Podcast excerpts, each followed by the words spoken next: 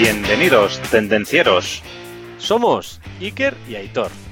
Y juntos trataremos temas de actualidad relacionados con la industria, tecnología y ventas. Arrancamos motores.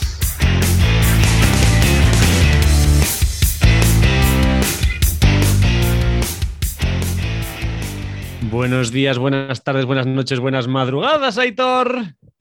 Buenos días, buenas tardes y buenas noches, Iker. Y también hoy tenemos a Julián Larraz con nosotros. Buenos días. Sí, señor. Muy buenas, Julián. Muy buenas, un fuerte abrazo a todos. Bueno, antes de empezar con tu entrevista, eh, Julián, vamos a hacer lo que hacemos todas las, todos los podcasts, ¿no? Que es un poco eh, la presentación de- del programa, ¿vale? Entonces, lo primero de todo, bueno, recordar a todos que tenemos nuestro ebook Construye tu marca en LinkedIn, ¿vale? Y recordar a todos los tendencieros y tendencieras donde nos pueden encontrar, ¿eh? En tendencierosindustriales.com, en Instagram, en YouTube, en LinkedIn y en todas o casi todas las plataformas de podcasting. Nos vais a poder escuchar hoy a Tendencieros Industriales y a Julián también. Efectivamente. En Amazon Music también, tendencierosindustriales.com barra música, podéis registraros gratis durante 30 días y tendréis incluso hasta 90 días gratis de música y podcast. Y además, podéis ayudar a más personas, ¿no? Eso es, suscribiros, darle a like. Perdona, Iker, que estoy en otras cosas yo en mi cabeza hoy. Ya te veo ya. Tenemos Ya aquí te a Julián veo. y estoy, estoy despistado, estoy despistado. Suscribiros, Suscribiros y compartir. y darle a like. Eso Bueno, es, compartir. Y sin más, Iker, Arrancamos, arrancamos, motores. sí señor. Hoy entrevistamos a Julián Larraz, como ya hemos presentado, periodista especializado en automoción, estrategia y marketing y además desde 2015 asesor económico y de comunicación. Tiene un máster de empresa, ha estado trabajando en las provincias como redactor, consultor, eh, transmitiendo partidos políticos y ahora mismo, como podéis ver, además de todo eso, está lesionado, pero aquí está, dando el callo, sí señor. Muy buenas, Julián, de nuevo. Muy buenas, Iker. Y Hola. Julián. ¿Qué nos hemos dejado? ¿Qué nos hemos dejado de explicar? Eh, que me lo paso muy bien. Que, que esto, que esto, que esto del- de la automoción es apasionante y que la verdad es que, que, eh, hemos, hemos encontrado ahí una, una vía de, de estar en contacto con, eh, con toda la materia gris de, de la automoción, que es la que una gran parte de ella pasa por, por LinkedIn. Eh, y, es tremendamente constructivo ver cómo multitud de, empresas, eh, yo creo que prácticamente toda, de toda España, pues eh, van materializando proyectos, van teniendo ideas, van posicionando sobre cómo va a ser el futuro de la automoción. La verdad es que es un gran foro en el que he tenido además la suerte de, de encontrar a los tendencieros y, y- y- y- y- y de ser el afortunado entrevistado de- del día de hoy. Así es. Oye, y todo que decir que nosotros además a ti también te seguimos, ¿eh? porque nos tienes al día de toda la actualidad del mundo de la automoción, ¿eh? sobre todo aquí en lo que es en la zona nacional, en la zona de España. ¿eh? Unos posts muy interesantes. Bueno, eh, a ver, eh, yo creo que eh, explicar es una de las cosas más, más bonitas que hay en la vida y, cuando puedes leer y obtener información, que hay miles de fuentes en, en- Internet que te van contando las visiones de- de la automoción desde múltiples puntos de vista, pues al final juntarlas, ordenarlas y decir, bueno, pues ahora con las baterías está pasando esto, o ahora con los chips está pasando esto, o, o- o las diferencias en, en- entre cómo una factoría de un país de la misma marca y, y de otra, pues cómo pugnan entre ellas por, por conseguir una, una- una adjudicación, ¿no? Es el caso de, de Ford Almusafes con, con Sar Luis, ¿no? Que es una de las cosas que, Ujú. que llevo un montón de años hablando de ella y claro, es, es entretenido ver cómo...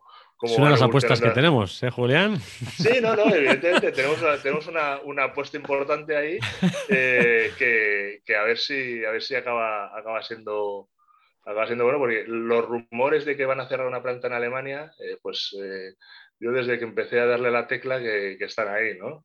Pero bueno, eso es, es, el, el pan de cada día en la, en la automoción, ¿no? Siempre hay amenaza de, de- de cierre de factorías y siempre hay una inversión da continuidad para décadas en la, a las factorías, ¿no? Es una cosa curiosa. Bueno, eh, Julián, con lo que nos estás contando, podríamos decir que eres la Wikipedia de la automoción.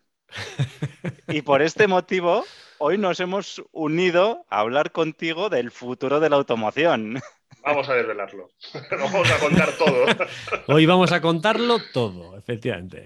Así es. Oye, a mí lo que me gustaría saber, eh, Julián, porque al final estas entrevistas tienen un toque técnico y un toque personal también, ¿no? Que es lo que nos gusta, o por lo menos a mí como tendenciero me gusta escuchar también ¿eh? en las entrevistas. Eh, para empezar, ¿cómo te convertiste en experto del automóvil o en experto de automoción? O sea, ¿cuál fue tu motivación o qué te llevó a, profundizar en este tema? Pues lo, primero es, ser periodista. ¿Vale? Eh, yo creo que el, periodista es la persona que investiga, la persona que, que quiere saber qué es lo que ocurre, ¿no? Y entonces yo, eh, una vez hice la selectividad y, puse ya como primera opción eh, periodismo, pues yo ya me adelanté y dije, yo ya soy periodista, ahora solo me falta recibir los conocimientos de la facultad, pero yo ya, yo ya empiezo a actuar, ¿no? Entonces, eh, lo, lo, que lo que hice al principio pues un poco como todos los, los, los, chavales que están en la universidad, ¿no? Es lo que quieres, pues ser periodista de deportes y estar ahí en la, en la élite, ¿no? Y de allá que me metí yo, yo ya la verdad es que el fútbol no me gusta mucho, pero bueno, me metí para allá y, y, y, la verdad es que de, de, aquella época tengo dos cosas que me han marcado mucho, ¿no? Eh, dos personas que, con las que estuve, ¿no? Eh, una, recuerdo un partido de baloncesto que me metí por los, por los túneles del pabellón de la Fuente de San Luis, en, Valencia, eh, porque quería conocer a un, tipo que venía nuevo y tal. Estaba, como era el novato, le daban todas las bolsas que las llevara él. Y entonces yo le dije, oye, yo quiero conocerte y tal, porque creo que, aunque ahora mismo no, pero en un futuro, yo creo que vas a ser un, tío muy importante. ¿no? Y entonces estoy hablando muy tranquilo, a solas, nadie nos molestó. Y le dije, bueno, pues muchas gracias, Pau Gasol, ya nos volveremos a ver, posiblemente con más gente. Eh, y, pero claro, entonces no era, era, el, era el rookie del Barça, ¿no? Pero eh, ver a veces mm, cosas que dices, esto eh, mm, a lo mejor ahora no tiene importancia, pero en un futuro eh, poder estar en tendencieros industriales contando que conocía a Pau Gasol así, pues es, es, una cosa que la, que la tiene, ¿no? dicho de otra forma, hay cosas que ocurren y que te las tienes que guardar en el, en el background y luego saber interpretarlas. ¿Por qué ocurrió aquello? Y eh, esto que está ocurriendo ahora viene porque antes han pasado una serie de cosas. Eh, otra de las cosas que me llamó mucho la atención fue el tema de, de, cómo, yo estaba en las provincias, un periódico eh, local, cómo la diferencia entre lo que es, qué, le interesa al lector, ¿no? ¿Le interesa la información local o le interesa la información nacional? ¿Qué es lo que interesa? ¿Lo que va a hacer Ford en el mundo o lo que va a hacer Ford en la factoría de Ford Almusafes, que es la que me toca y la que mi lector está trabajando ahí, ¿no? Y, entonces eh, la experiencia fue con, una rueda de prensa internacional en la que yo tenía que escribir algo diferente para las provincias. Y bueno, pues una rueda de prensa internacional va a ser un poco complicado, ¿no? Pues entonces le pregunté, oye, ¿por qué no? entonces me llevaba muy bien con, Jorge Martínez Gaspar, con Adrián Campos. Eh, y, entonces le pregunté, oye, ¿por qué no hablas mucho de Valencia? ¿Por qué no recuerdas tus orígenes y tal? Y, siempre te estás hablando de de otras zonas de España y tal, no te acuerdas que tú naciste en, en Valencia, ¿no? Entonces fue aquella frase de quién es el gilipollas que ha hecho esa pregunta, eh, que me dijo Fernando Alonso, eh, cuando le pregunté por qué no, no, se acordaba de que el primer circuito en el que había rodado era el, el Ricardo Tormo. ¿no? Eh, por, qué esto es, es relevante? Porque la perspectiva que tenemos local de lo que es noticia, hay veces que es distinta de lo que tiene eh, en esa rueda de prensa yo aprendí que había periodistas de todo el mundo y cada uno tenía una inquietud completamente distinta. Y al final todos iban a preguntarle a el, piloto de moda que era Fernando Alonso en aquel momento. Eh, todos vemos la automoción como esa industria que es crítica para nuestra vida, pero los diferentes enfoques que tienen cada uno de los países, cada uno de los periódicos regionales, nos aportan perspectivas sobre lo que realmente le está ocurriendo. Y es tan importante lo que ocurre en nuestra factoría como lo que ocurre en la factoría rival de la misma marca, como lo que ocurre en el resto de factorías. Es decir, eh, lo que hace Tesla es importante para Ford, para Volkswagen y para Renault.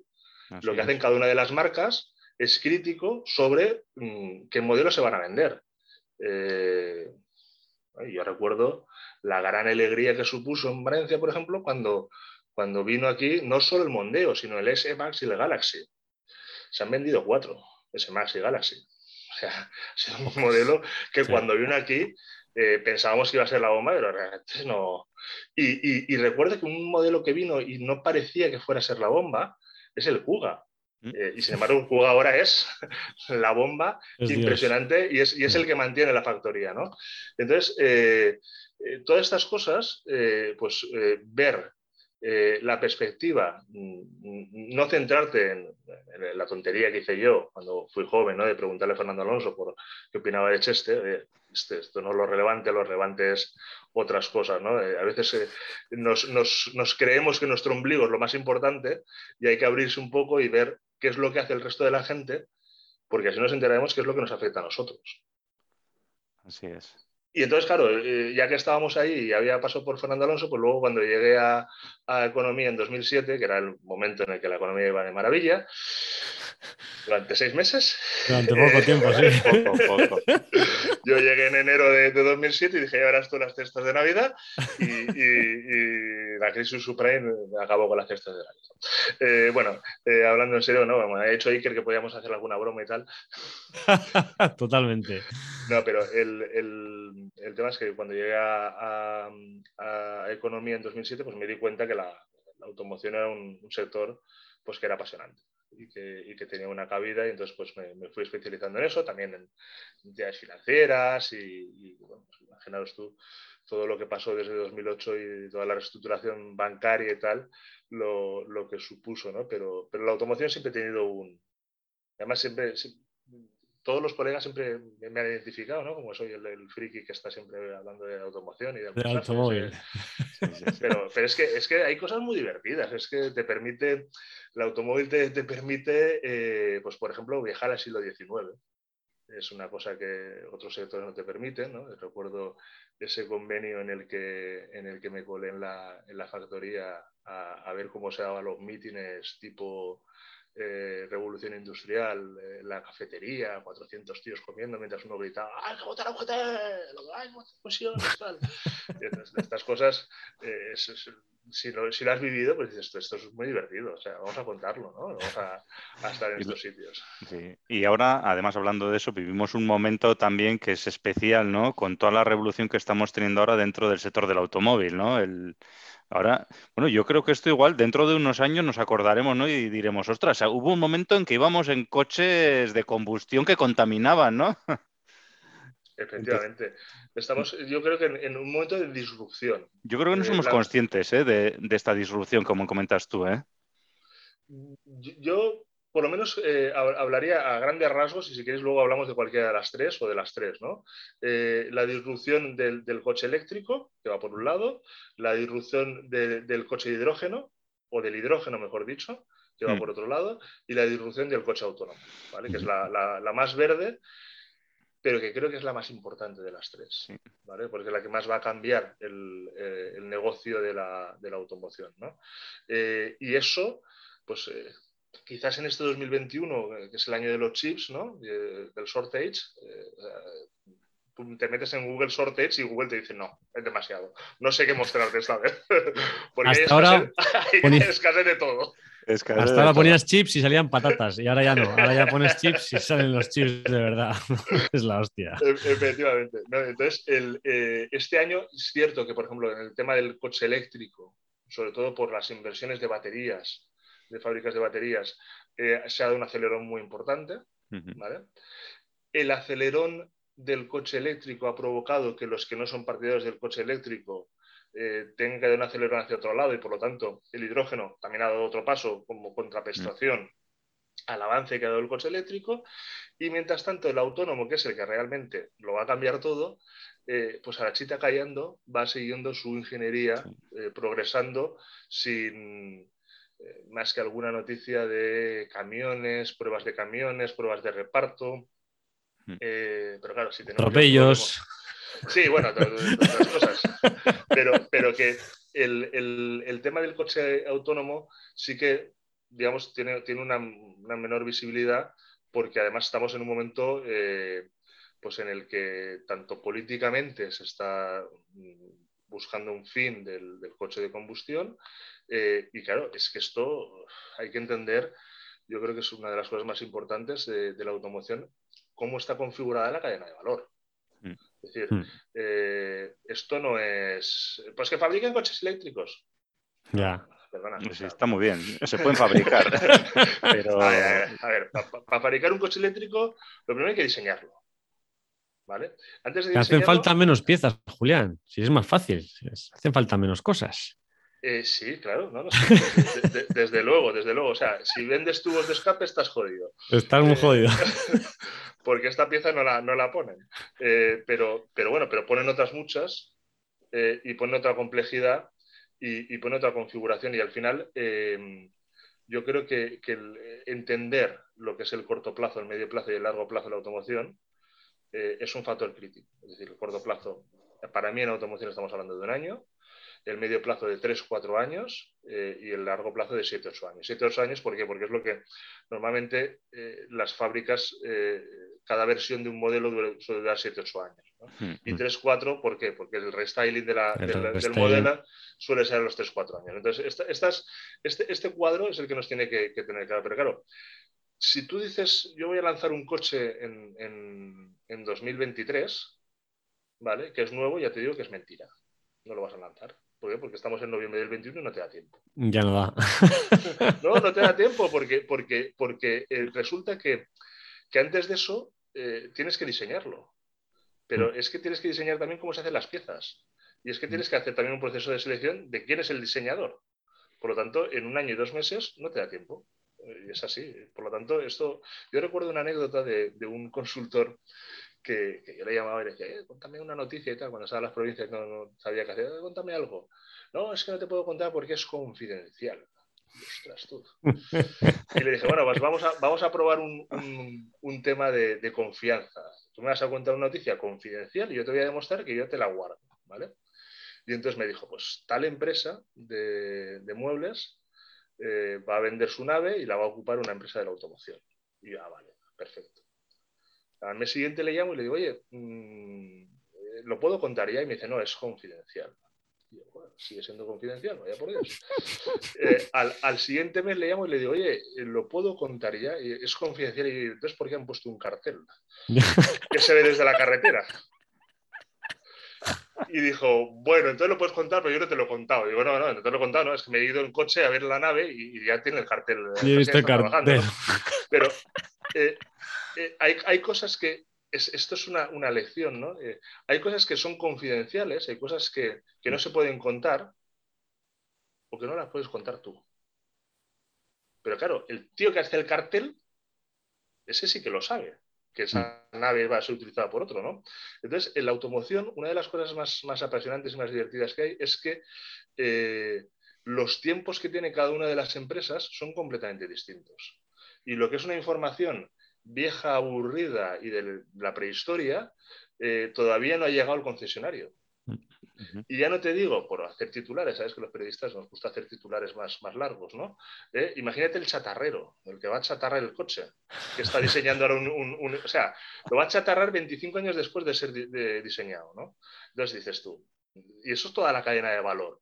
Y todos tienen información sobre lo que les preocupa en su, en su eslabón de, la cadena de valor. Mm. Y, entonces es cierto que tenemos la tentación siempre de buscar el titular más gordo. ¿Vale? De irnos a la noticia más importante. ¿Cuál es la noticia más importante? La noticia más importante es cuando, cuando una marca anuncia 10.000 millones de inversión. Mm. Eso que lo supera, eso no lo supera nadie. Mm. Pero eso está en un eslabón, una parte de la cadena. Antes de eso, hay muchas inversiones que a lo mejor suman mucho más dinero, ¿eh? y, hay una regla que dice, ¿no? Esto de eh, por cada empleo en la factoría hay tres en el parque de proveedores. Sí. Bueno, pues entonces somos tres contra uno. los proveedores a lo mejor tienen más peso. Lo que pasa es que tienen menos fama, ¿vale? ¿Por qué? Hmm. Porque si sigues con la cadena de valor eh, y te vas al final, a la venta, ¿quién tiene el presupuesto de publicidad? ¿El proveedor o el concesionario? Tiene el concesionario, por lo tanto es el que tiene al final, el, que tiene que desarrollar la marca. Es decir, yo todavía no conozco a nadie que diga, ¡Ah! ¿cómo me gusta este coche? Es que el salpicadero es de Faurecia. Ya. Tampoco lo he escuchado, ¿eh? Qué piel más buena. Esta es magna. Esto es... Yo no Yo tampoco yo, lo sí, yo sí que lo he hecho alguna vez.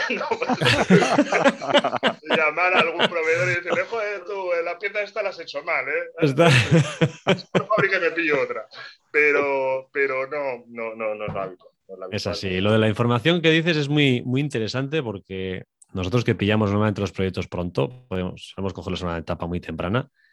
Sabemos que se va a hacer un proyecto en cierta localización. Sabemos quién va a ser el integrador y de repente sale la noticia que mm, se está dudando si cerrar la planta porque el modelo ese nuevo seguramente se vaya a otra planta, a otro país. Y te sabes, si ya está todo adjudicado y cerrado, si estamos ya con el cuaderno de cargas, y es, es verdad. Es, es, cierto, es ah. cierto, pero este año, este año ha habido eh, empresas o EMS que en proyectos en fases muy avanzadas de, de lanzamientos de modelos, los ha anulado y ha dicho no, porque es combustión y voy a hacerlo eléctrico. Mm. Mm. Y, ha, habido, ha habido ingenieros que han dicho, llevo un año trabajando en esto, esto lo vas a pagar. Dice, sí, pero es que no vamos a hacer. Y entonces, eh, cuando hablamos de, de, toda la cadena, es cierto que esos son los plazos normales, ¿no? Pero esto es como antes de, ya no sé, la prehistoria, o sea, hace seis o siete años, eh, había planes de previsión en el que te decían dentro de tres años lo ibas a producir. Mm. Ahora tú lees el plan de producción dentro de tres años y dices, pues vale, a ver, vamos a ver, ¿va a haber chips o no va a haber chips? A ver si mañana, sé cuántos se va a producir.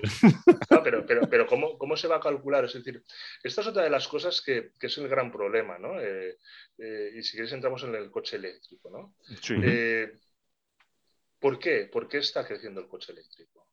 ¿Qué, importancia tiene eh, los chips en el crecimiento del coche eléctrico? Es decir, cuando tú tienes un mercado mm, eh, eh, en estabilidad, ¿vale?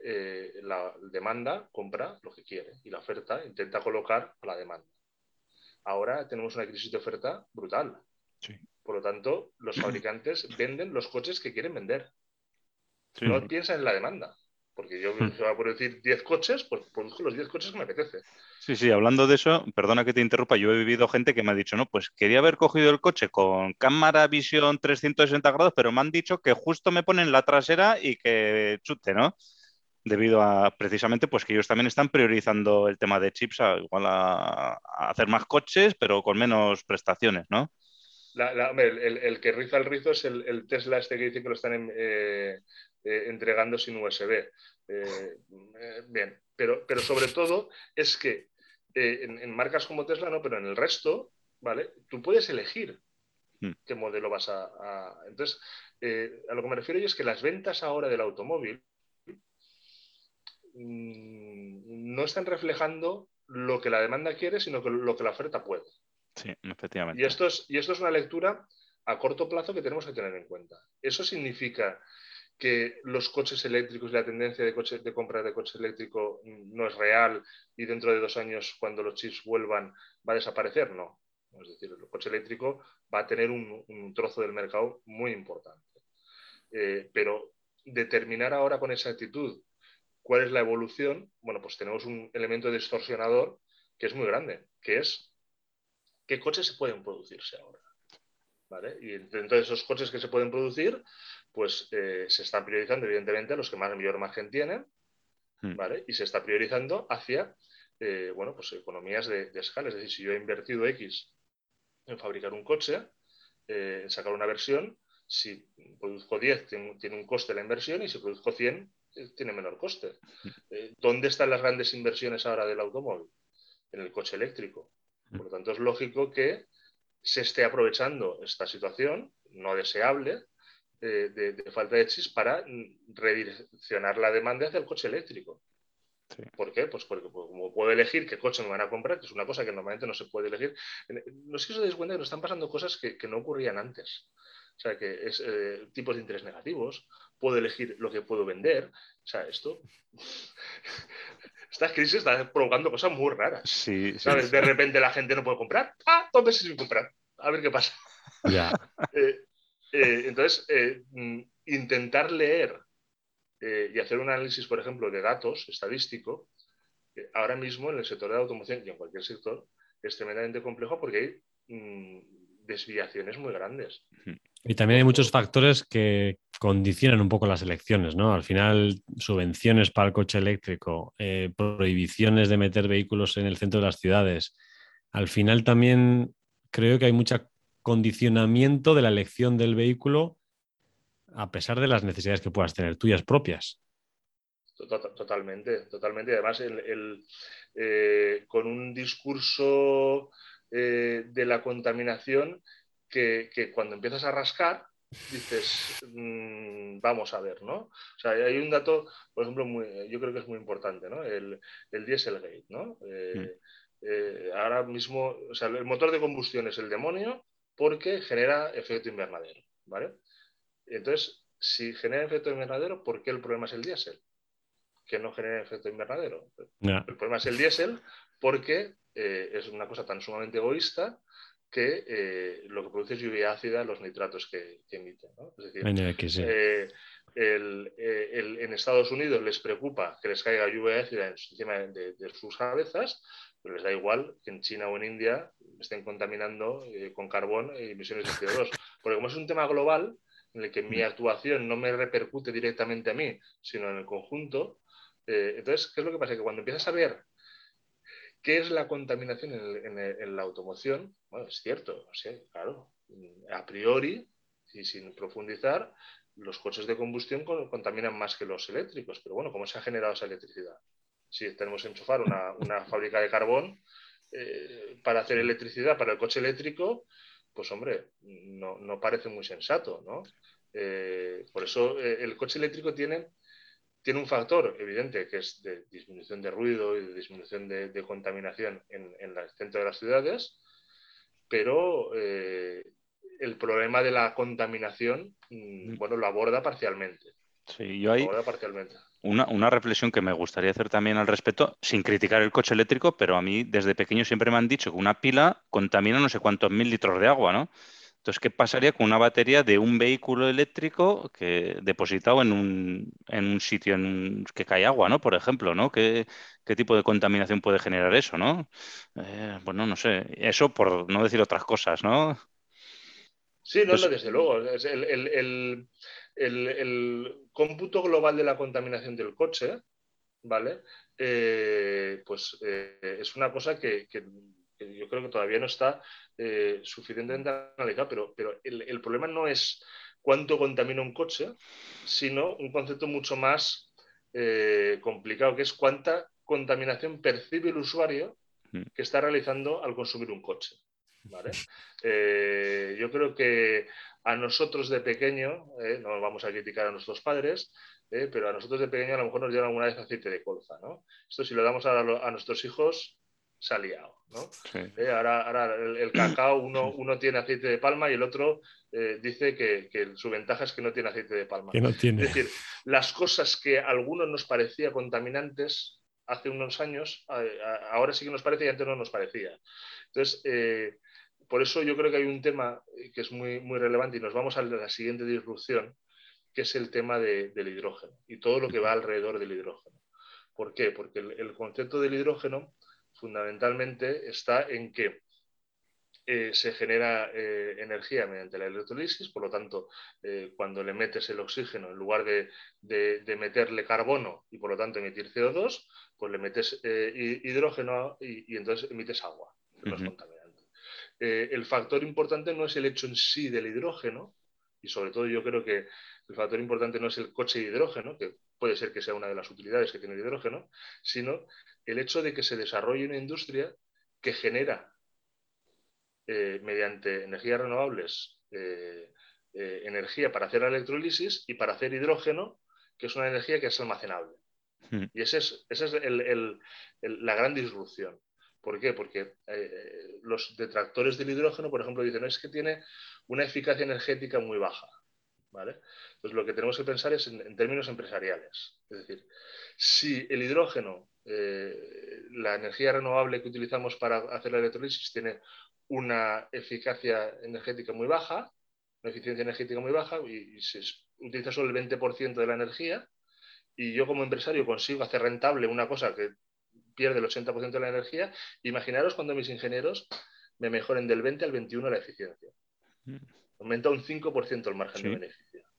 O sea, eh, eh, esto de que la eficiencia sea muy baja significa que tiene una capacidad de progresión y de, incremento en la, generación de hidrógeno hmm. enorme. Porque si estuviéramos al revés, si estuviéramos con una eficacia energética del 95%, diríamos, no tenemos margen de mejora. Hmm. Pero es que partimos de una base muy baja. Y entonces, eh, ahora que el, recibo de la luz está disparado y se habla tanto del precio mayorista, yo creo que uno de los factores importantes es qué es lo que pasa si nos vamos hacia un mundo en el cual eh, el consumo energético no sea crítico para, una industria. Porque, porque resulta que tenemos energía barata. Es decir, eh, en los Emiratos Árabes no les preocupa el consumo de energía. Tienen petróleo a punta pala. Imaginaros que nosotros tuviéramos hidrógeno a punta pala. Entonces, eh, cuando configuráramos una industria, el hecho del ahorro energético no sería una de nuestras prioridades, sino buscaríamos otras prioridades. De hecho, podríamos utilizar un consumo alto de energía como una ventaja competitiva. Ese cambio es muchísimo más radical que el hecho de que el coche se propulse con hidrógeno o con, o con, gasolina o, con baterías eléctricas. Porque eso es lo que realmente puede suponer una disrupción pues, tan grande como que ahora eh, las empresas que están consolidadas y que tienen una buena cuenta de resultados, pues no paran de hacer una inversión por el precio del dinero, porque el Euribor está negativo. Y entonces el coste no es, no, es, determinante, pero si tú ibas a hacer una inversión en los años 80, pues tenías que pagar un 18% de interés. Había que pensarlo.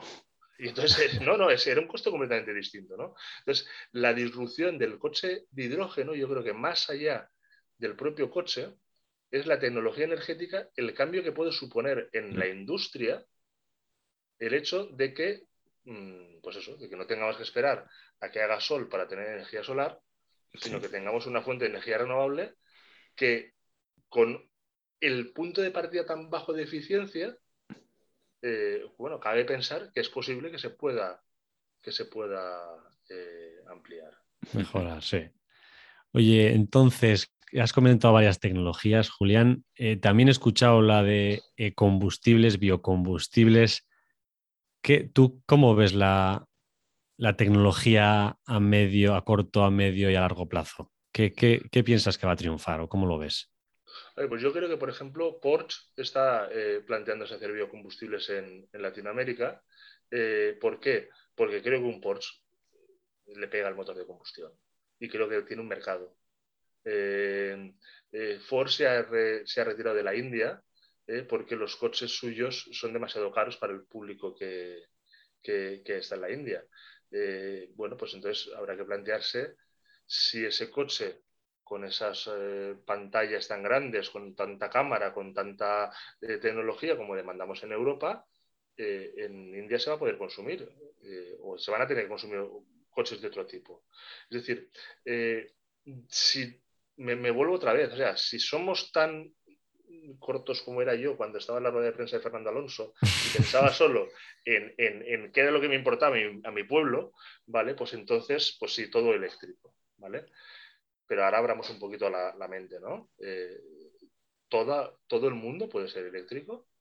Eh, bueno, pues habrá sitios en los que el biocombustible eh, sea una opción mejor habrá sitios donde eh, el hidrógeno se podrá desarrollar de una manera mejor y luego hay pues mm, grandes campañas de imagen que dicen cosas distintas de las que, de las que tocan. Eh, ¿Cuál es el país número uno en compra de coches eléctricos?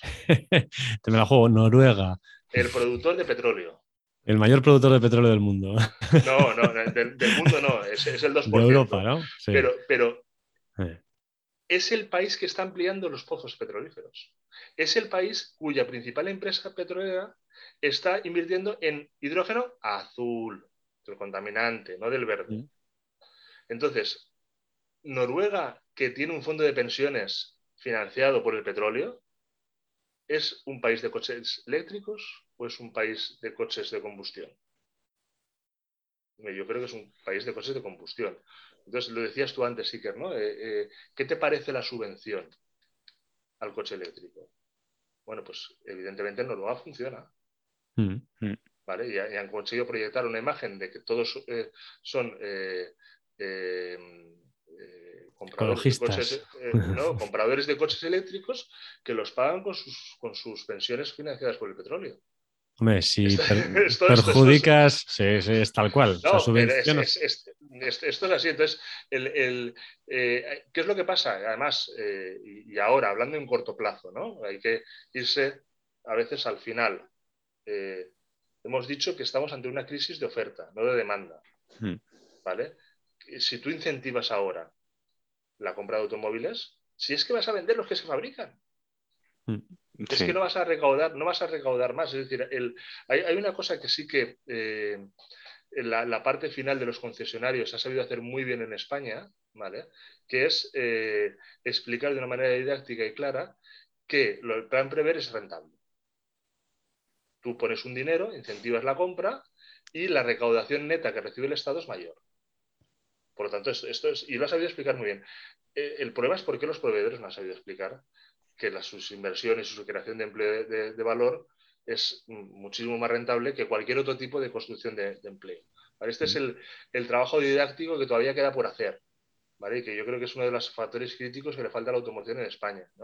Eh, poner en valor y realmente decir, oye, los que hacemos tres empleos por uno somos son los proveedores, ¿vale? Mm, este, este, es el paso que, falta. Pero eh, ahora las subvenciones al coche eléctrico no tienen sentido. Hoy eh, mañana empiezan a, haber abundancia de chips y, entonces, eh, ¿qué es lo que, vamos a tener? Una demanda embalsada. Y en la demanda embalsada, ¿cómo la puedes reactivar? Pues con incentivos. Es decir, puedes, puedes vehicular por ahí una, parte, pero ahora no parece que tenga sentido el, gastarse dinero en, la compra de, coches eléctricos, ni eléctricos, ni de hidrógeno, ni de, ni de ninguna, ni de ningún tipo de combustión. Muy bien, oye. Y hablando del coche eléctrico y de, ahora hablando de las baterías de los coches eléctricos, ¿vale? Eh, ¿Qué opinas de las gigafactorías que se están hablando? Que bueno, eh, ahora mismo precisamente estamos que si se va a montar en Barcelona, en Vigo, en Navarra, en Valencia. Eh, ¿Qué opinas del tema este? Cuando ya en Alemania, bueno, ya están ya, no sé si estarán fabricando o no, pero bueno, estarán a punto de empezar a fabricar en Alemania y otros países europeos. Ha sido, ha sido un año apasionante en este sentido. Yo creo que ha sido lo más divertido que ha habido junto con los chips, el tema de las, de las factorías. Yo creo que ha habido tres olas. Ha dado mucho que hablar, sí. Sí, la, primera no nos dimos cuenta, se nos pasó por delante y no, no, nos dimos cuenta, que fue cuando, por ejemplo, Alemania captó la fábrica de Tesla. Nosotros mm. ahí ni hablábamos de las baterías. Nos ha ido Barcelona por ahí, Barcelona, Barcelona, y adiós Barcelona. Luego llegó la segunda ola, que, en la que todos hablamos, todos. Todas las regiones hablando, tal, y yo voy a hacer, y yo voy a hacer, y voy a hacer. No se hizo nada. Eh, en paralelo, y esto siempre, siempre, siempre, siempre es importante, vete, vete a prensa internacional a leer qué pasa, ¿no? había una, una, pugna en el primer trimestre, yo creo que hasta abril, una cosa así que se solucionó, entre LG Chem y SK Innovation eh, por las patentes eh, de, de, baterías en Estados Unidos. Y dices, ¿y esto a mí qué me importa? Pues es, crucial. ¿Por qué? Porque de la solución de esa pugna comercial ha llegado, por ejemplo, la alianza de Ford eh, con SK Innovation, haciendo el, el Blue eh, la compañía está en Venture, eh, eh, pero es que Ford está aliado con Volkswagen en la construcción de vehículos comerciales. Por lo tanto, es previsible, antes les decía ¿no? que yo sí me fijo si, los asientos son de Johnson Control son de Magna, ¿no? Pero aparte de eso, es que hay un factor que se nos ha olvidado a todos, que es que voy a hacer una fábrica de baterías. Vale, pero es que el fabricante le va a pedir las fábricas de baterías a una marca. ¿La vas a hacer de esa marca o de, cuál? Porque si no, si yo hago una fábrica de baterías, pero no tengo fábrica a la que venderle, no hacemos nada. Entonces, eh, lo que ha pasado este año, y ha sido lo, importante, es que Ford se ha aliado con SK Innovation, SK, eh, Ford está aliado con Volkswagen en desarrollo de comerciales, por lo tanto, yo creo que es presumible o, o previsible que el suministro de baterías a Volkswagen y a Ford venga posiblemente del mismo proveedor. Eh, y, todo esto, ¿por qué lo cuento? Pues porque la principal aparentemente la principal apuesta por, las gigafactorías en España es el PERTE de la automoción que capitanea Volkswagen. Entonces, eh, eh, toda esta polémica que ha habido nos ha afectado a qué posición iba a tener eh, dos de los OEMs que están en, España, que son Volkswagen y, Ford, y esa es la, que parece la gran apuesta de, de España. ¿Llega tarde? Sí, sí, claramente llega tarde. Es decir, tú ves el mapa de Europa y dices tú, ¿aquí qué estamos haciendo? no estamos haciendo una gigafactoría y todo el mundo tiene gigafactoría. Luego hay una frase que yo recuerdo eh, recurrentemente de Lucas de, de, Meo, de Renault, que dijo que no tenía sentido una fábrica de factorías a más de 2.000 kilómetros de la factoría que monta el coche. Eh, este, este, dato es importante, porque eso significa eh, bueno, y, Volt, por ejemplo, que es uno de los proyectos que más me gusta de gigafactorías, que es el de, de Lars de, en Italia, eh, ese nos llega a suministrar eh, eh, baterías. Para Marta sí que llega, ¿no? Sí, como mucho. Vale, bueno, y luego, a ver, Luca Medio dice 2000, oye, quien dice 2000, pues 2500 ya, ya, hemos llegado, ¿no? Pero que, que hay, hay, que ver qué factorías vamos a tener en el entorno que puedan suministrarnos desde, desde fuera, y luego eso será un penalizador es decir, cuando tengan que adjudicar un, vehículo, si tienes eh, eh, proveedores cerca, eh, pues, pues es más fácil. Si no tienes proveedores, pues, pues no es más fácil. Yo recuerdo un, caso que me, llamó mucho la atención porque no, no cae, ese, día lo aprendí, ¿no? que es cuando, cuando Johnson Control pierde el suministro de, asientos en Ford y lo gana Magna. ¿Vale? Y entonces yo estaba hablando con un proveedor y digo, pero no entiendo, es que una fábrica de asientos es muy grande. O sea, eso es un, versión muy, muy potente. Mejor no pasa nada. No, porque Magna llegará a un acuerdo con Johnson Control y se quedará en la nave. Le cambia el cartel y empieza a trabajar mm. Magna y así fue. Entonces, mm, con las, con las gigafactorías yo creo que va a pasar una cosa parecida. Es decir, se van a crear instalaciones y luego es otro debate, otra, otra línea de investigación, que es quién va a ser el operador que va a explotar esas, esas fábricas de baterías va a ser SK Innovation, va a ser LG, va a ser Northvolt, va a ser Italvolt. Eh, hay, hay varias eh, empresas que se están creando que, bueno, pueden, pueden ser eh, actores importantes. Aquí tenemos el PERTE y esa es nuestra apuesta. Tenemos Vasvolt, que yo no sé si vosotros tenéis alguna información del proyecto vasco. Me parece un proyecto que puede ser que tenga buena pinta, pero es muy pequeño. Demasiado pequeño, en colaboración con Extremadura, lo veo complejo, sí. Sí, pero, pero, pero bueno, es un proyecto pequeño, pero es un proyecto. Mm. Parece... Luego está todos los temas de Extremadura eh, que van a otra parte. Estos, eh, al final, la automoción a mí me, parece apasionante porque es muy compleja. Y entonces es, muy divertida mm. porque puedes pensar mucho, ¿no? Eh, pero si la cadena de valor de la automoción es muy, es muy larga, la de las gigafactorías también, también tiene su, cadena de valor, ¿no? En Extremadura creo que están yendo hacia la primera parte de la cadena de hmm. valor de, de, las gigafactorías. Bueno, no está mal, ¿vale? Eh, en Valencia, por ejemplo, eh, se están yendo al fin, bueno, de Valencia eh, no, no, va a salir, vamos. no. ¿Crees que no? Yo la considero segunda posición, no. mira, el, el, 31 de julio de 2014 yo, yo andaba por las provincias y entonces se me ocurrió escribir una cosa, eh, porque me la contaron, y entonces dije, estaba justo el momento en el que el Valencia Club de Fútbol, presidente Amadeo Salvo, Amadeo Salvo es el presidente de Power Electronic, Power Electronic es la principal empresa de la Sociedad Valenciana de Baterías, eh, estaba vendiéndole el Valencia a Peter Lee. ¿no? entonces yo, yo dije que, que, el himno iba a terminar el estadio y que esto, ah, ojo, ¿vale? Nunca me han caído chuzos de punta mayores que aquel día. Pues me da que eh, acertaste, me da que acertaste. Eh, y, yo vivo al lado, además, de, este tal. Del no estadio. Del no estadio, recurrentemente lo, lo recuento, es que a mí, eh, con todo el respeto, ¿eh? los proyectos de, hay proyectos de, que no me termino de, creer. ¿no?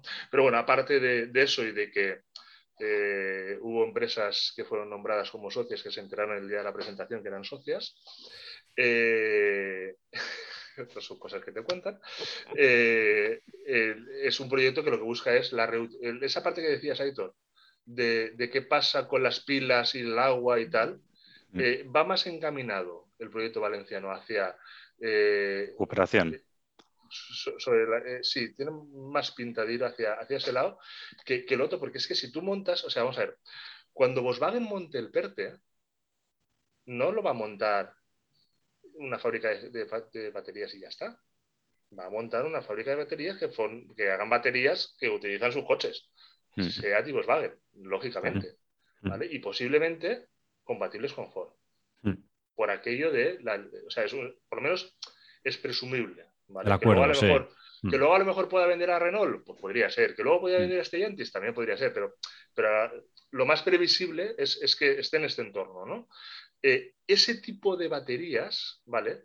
Eh, ya se monta pensando en eso. Tú, voy a montar una fábrica de baterías, pero ¿y a quién se las vas a vender?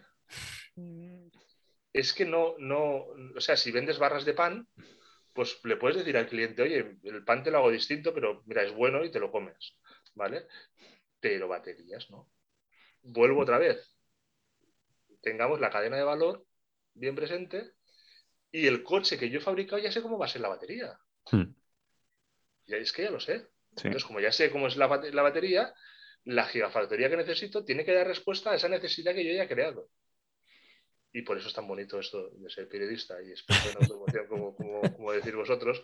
Pues ahora te metes en todos sus caminos y claro, cuando encuentras la vía de uno que te dice, pásate por la nave y ya verás el cartel. Hmm. Sí, sí, ahí estará. Eh, es, confidencial, pero, pero tú vete a la parcela mira y, eh, y, mira, y mira el cartel, ¿no? Y mira lo que pone.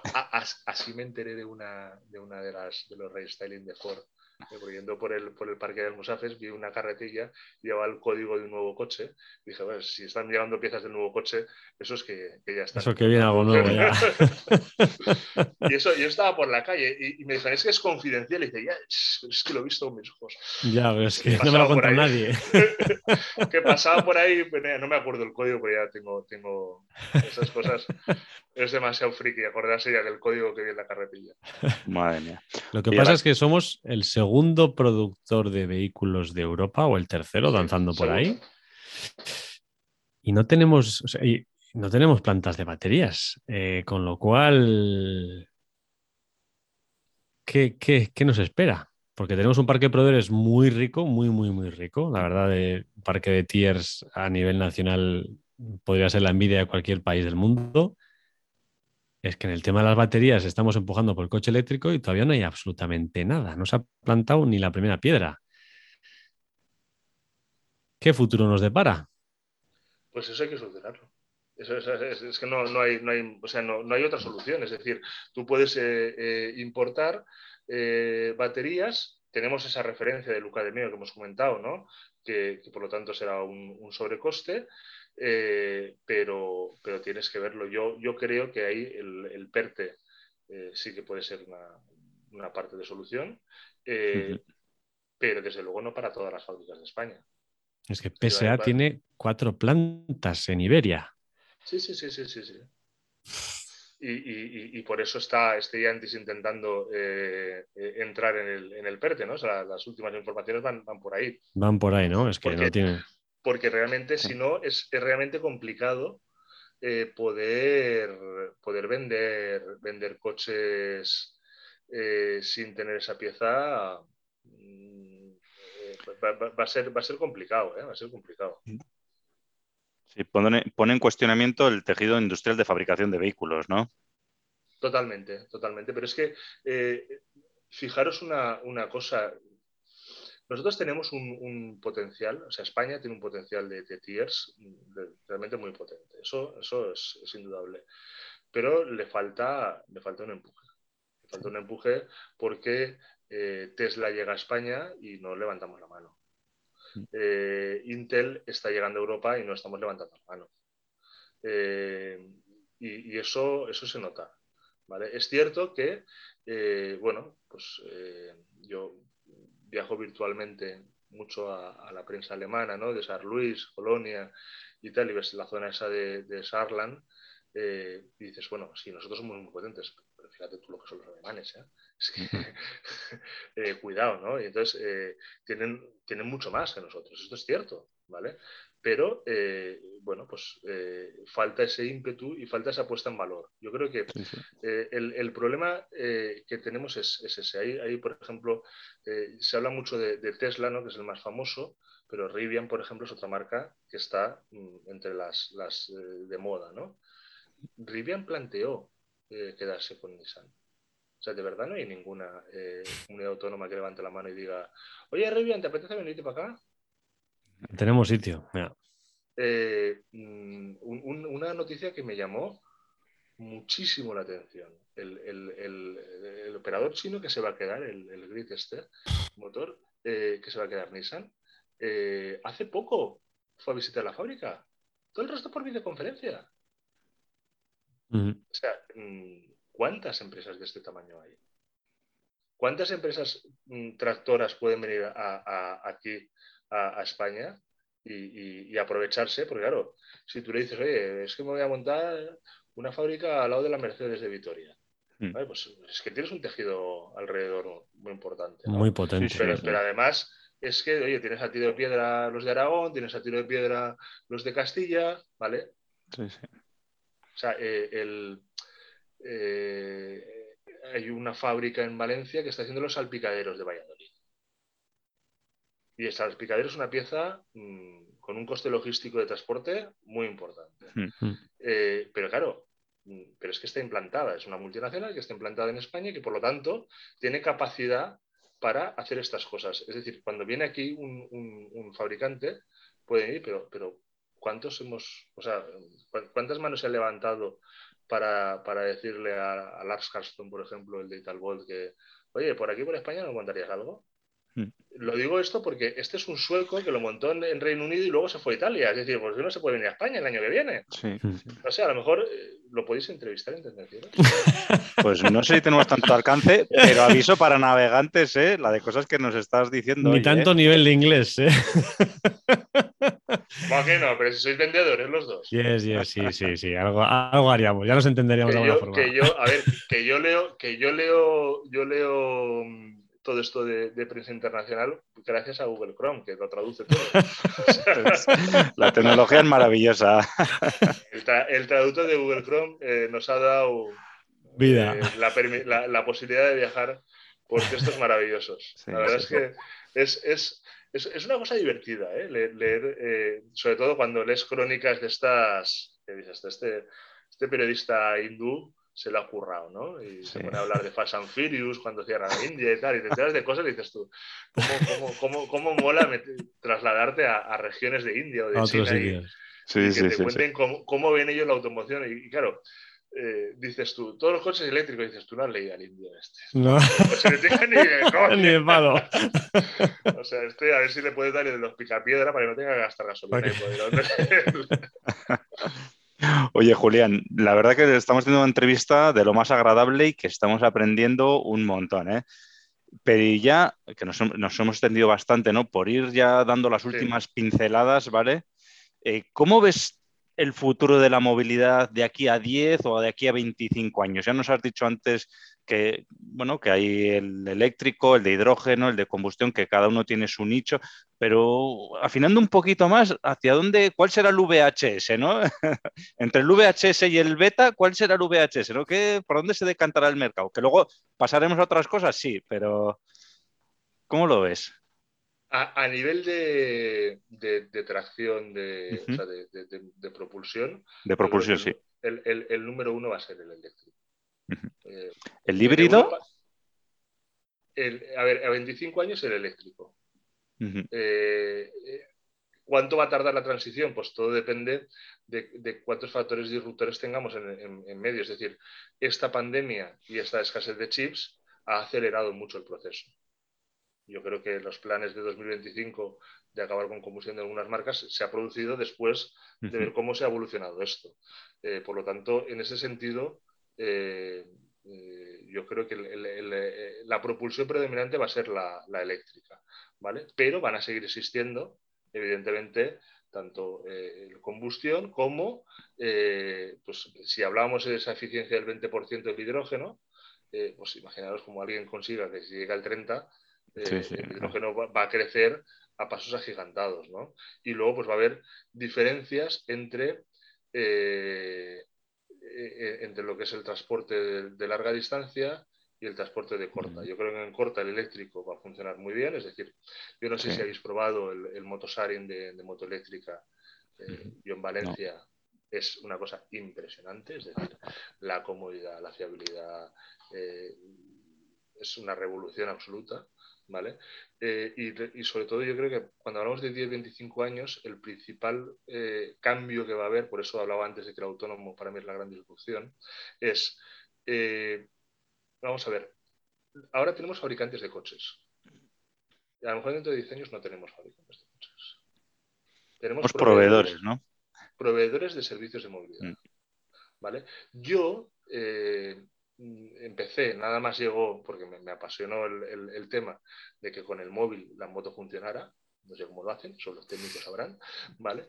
Eh, el, que cogía con, con, el móvil una moto amarilla y me movía por ahí, ¿no? Eh, luego llegué a una que me pareció un tema de calidad brutal, eh, que, le podía encender las luces a la moto para encontrarla. Iba buscando ahí donde estaba la moto que había alquilado y entonces encendías la luz y entonces decía, ah, pues es esa de allá. Vale. Y entonces era todavía mejor. Eh, no, no quiero hacer publicidad, pero todos son marcas mm. de operadores. Sí, sí. Yo no sé quién fabrica, bueno, yo no sé, no miré, evidentemente, porque me, va el mundillo este, pero es como, como que sé el salpicadero si es de Favorecia o es de Johnson Control, ¿vale? O de Adient, vamos, eso ya es una cosa mía, pero lo normal es que la gente no sabe quién lo ha fabricado. Entonces, ¿qué es lo que pasa? Que probablemente vamos a ir hacia un modelo de car sharing en el cual no tenemos por qué saber la marca del coche. Vamos a saber la marca del proveedor. Y luego va a haber otro aspecto también muy importante, ¿qué dices tú? Eh, ¿Pero qué, qué, qué propulsión vas a tener? ¿Y por qué no las puedes tener todas? Es decir, hay un mercado que creo que va a tener un enorme desarrollo, que es el mercado de suscripción, en el cual eh, tú a lo mejor dices, bueno, pues voy a coger, me gusta la gama Ford porque es la que más me conozco, ¿vale? Pero yo para ir a trabajar, oye, con un K o con un Ford Fiesta, los pequeñitos, me vale. ¿eh? Pero luego en julio y en agosto quiero ir en un Mustang.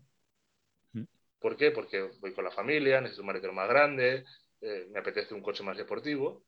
Y entonces a lo mejor el Mustang, bueno, ahora es el Maché, precisamente el Mustang está muy focalizado hacia la versión eléctrica, ¿no? Pero, pero a lo mejor el, coche que eliges para el fin de semana es distinto del que utilizas entre semana, porque eh, hay, otro debate muy relevante en la, en la automoción de, sobre el vehículo eléctrico, que es hasta qué punto yo necesito tener 800 kilómetros de autonomía en un coche eléctrico. Mm. Pero si lo voy a utilizar para ir a trabajar. Sí, sí, que vas a hacer como mucho 20 kilómetros al día en muchos casos, o ni eso. Entonces, para, eh, dices, ¿para qué no?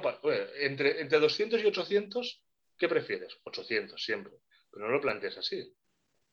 Eh, entre un precio y un 20% más barato, ¿qué prefieres? Mm. Pues para tener un 20% más barato, el coche tiene que pesar menos, la batería tiene que ser más pequeña y tienes que tener menos, menos eh, eh, autonomía. Pero eso te lo compenso con que tú utilizas ese coche de lunes a viernes porque es el que cumple con tus necesidades y el fin de semana que tienes otras necesidades te dejo otro coche. Por lo tanto, pasamos a un sistema de monetización de, de la de, la economía, de, la industria del automóvil, completamente distinta. Hasta ahora, todos hacíamos la compra grande de inversión y ese era el ingreso y además tenía un mantenimiento bastante alto. Y ahora resulta que el coche eléctrico no va a tener ese mantenimiento, por lo tanto, concesionarios, mm, tenemos un problema, ¿vale? Eh, y además, no está claro que vayas a tener entrada de dinero eh, de compra, porque a lo mejor va a ser un modelo de suscripción. Eso es muy interesante porque eh, también hoy en día, nosotros cuando, antes de ayer, cuando éramos chavales, lo primero que querías era comprarte un coche. Cumplir 18 y comprarte un coche, sea lo que sea. Hoy en día, ninguno piensa en comprarse un coche. Con lo cual. Si habéis visto los datos del, ADR, de, Roland Berger hace unos informes con respecto a, a,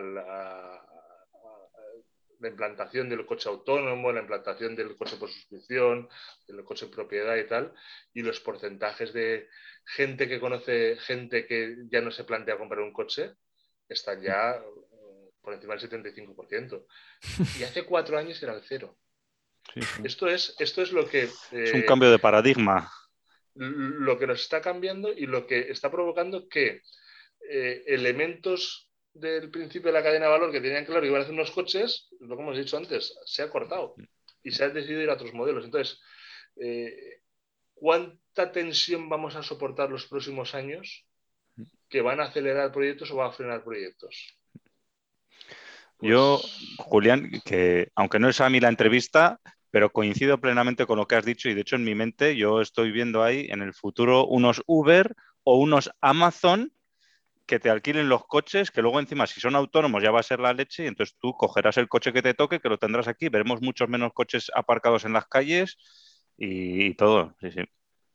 Pero también. Y, lo de, lo de ir al, coche eh, y ir a recoger a nuestros hijos después de que hayan salido de fiesta, pues, pues desde el móvil. Lo hará el coche autónomo desde el móvil te mando un coche y ya vienes, cariño, o sea, no hay ningún problema. ¿Vale? Y además te digo una cosa, sé dónde te voy a recoger, a qué hora estás y una cámara, por cierto, que va a que Importante. Muy importante para nuestros pequeños, ¿eh? Hay que, hay... es, que, es que no, por alguna cosa que he oído, yo creo que estamos más o menos en unas edades parecidas.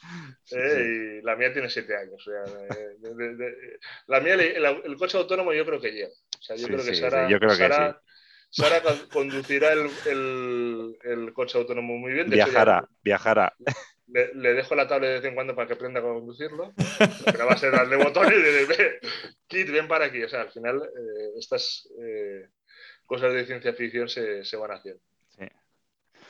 Bueno, Julián, oye, por ir acabando eh, la entrevista, oye, súper bien, muy agradecidos. danos alguna recomendación para los tendencieros y tendencieras. ¿Qué, ¿Algún libro, algún podcast, algún blog? Algo para que los tendencieros puedan profundizar en todo este mundillo de la automoción, el que quiera profundizar?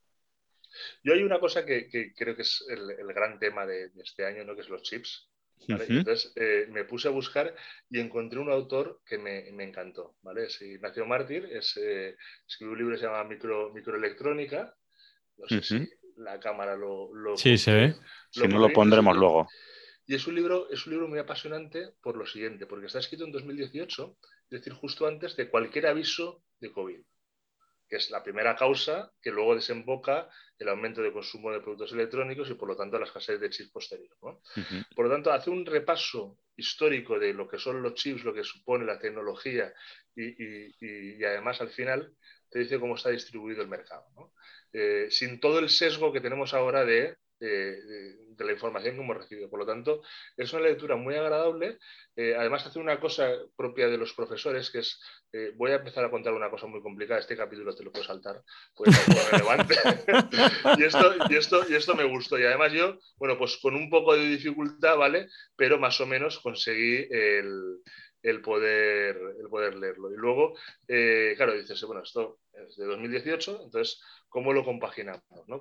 pues el propio, el mismo autor, Ignacio Mártir, eh, tiene un, blog en, público que se llama Un poco de ciencia, por favor, y que lo que hace es, teniendo la base ya, yo recomiendo primero la, todo el mundo sabe el primer blog porque es más fácil, eso está claro. Pero bueno. tú ojeas el blog de un, poco de ciencia, por favor, de Ignacio Mártir, y luego ya te vas al libro, ahí tienes el estudio bien para poder leer y, subrayar el libro bien y, tener la, noción de los chips, porque te ayuda a entender pues, cosas como, por ejemplo, esto de ¿y por qué no han montado la fábrica ya? Bueno, pues porque si montar una fábrica de chips es un poquito complicado. El proceso que tiene y todos los procesos que lo explican de una manera muy sencilla, yo me quedó clarísimo, ¿no? Eh, todos los meses que pasan entre que tú tienes una orden de pedir un chip hasta que el chip realmente lo puedes fabricar, son muchos meses. Entonces, esta este tipo de industrias es muy intensiva en capital, que quieres unas enormes inversiones, una enorme cantidad de agua y unos procesos muy largos. Entonces, ¿qué es lo que el, mensaje de, este libro, más bien de mi recomendación? Que las cosas son complejas todas las cosas son complejas y sobre todo cuando no tienes un conocimiento específico del tema. Pero siempre puedes ir a fuentes y documentar y entender las cosas. Y, una vez entiendes las cosas, puedes emitir opiniones, pues que, a ver, al final, eh, pues un poco como los artículos de automoción que escribo, ¿no? Eh, basado en lo que mucha gente está diciendo. Entonces, si coges toda la información, la ordenas, pues puedes tener una visión de lo que pasa en la automoción. ¿Cuál es el futuro? Pues hombre, si hemos estado hablando de, gigafactorías durante medio año, pues el futuro es a ver qué hacemos con las gigafactorías, que sin baterías no podemos tener coches. Eh, si la otra mitad del año estamos hablando de los chips, pues a ver, bueno, pues que la monten en Italia y en Alemania, a ver si nos llegan los chips y podemos fabricar coches en Italia, ¿no? Ya que aquí no hemos levantado la mano. Así es. Bueno, oye, pues muchas gracias, Julián, por acabar ya ahora sí definitivamente. ¿Dónde pueden encontrarte los tendencieros industriales que nos estén escuchando? En las recomendaciones que hacen Editor y Iker en LinkedIn, que siempre son dos prescriptores maravillosos que tengo. son dos que me hacen live muchas veces y son muy majos. Pero no regalamos, ¿eh? No regalamos ninguno. Os, recomiendo que sigáis a Editor y Iker, eh, que, de vez en cuando me, me linkan a mí alguna cosa que escribo en LinkedIn y es la mejor forma de, llegar. Ya si queréis ir directamente, pues, pues, pues bien. decir que venís de parte de ellos y así nos, una alegría. Eh, y os atenderá también como a nosotros. Porque la verdad, la verdad es que es, una cosa bonita ¿eh? esto de LinkedIn eh, y, haber encontrado gente como vosotros. el, poder hablar, bueno, pues oye, con, conocimiento, con gente veterana, con gente que sabe, que sabe vender y tal, pues, pues es, gratificante. Lo mismo digo yo también, ¿eh? Muy, muy agradecido, Julián. Oye, y sin más, ¿no? Iker, ya toca despedirnos, ¿no? Sí, señor. Pues Julián, un placer, Aitor, un placer y tendenciero, tendenciera. La semana te espera. Chao. Chao. Hasta aquí el tema de hoy. Esperamos que te haya gustado. Si es así, suscríbete, comparte y dale al me gusta. Puedes proponernos temas, dudas y demás consultas en comentarios y en LinkedIn. No lo dudes te ayudaremos.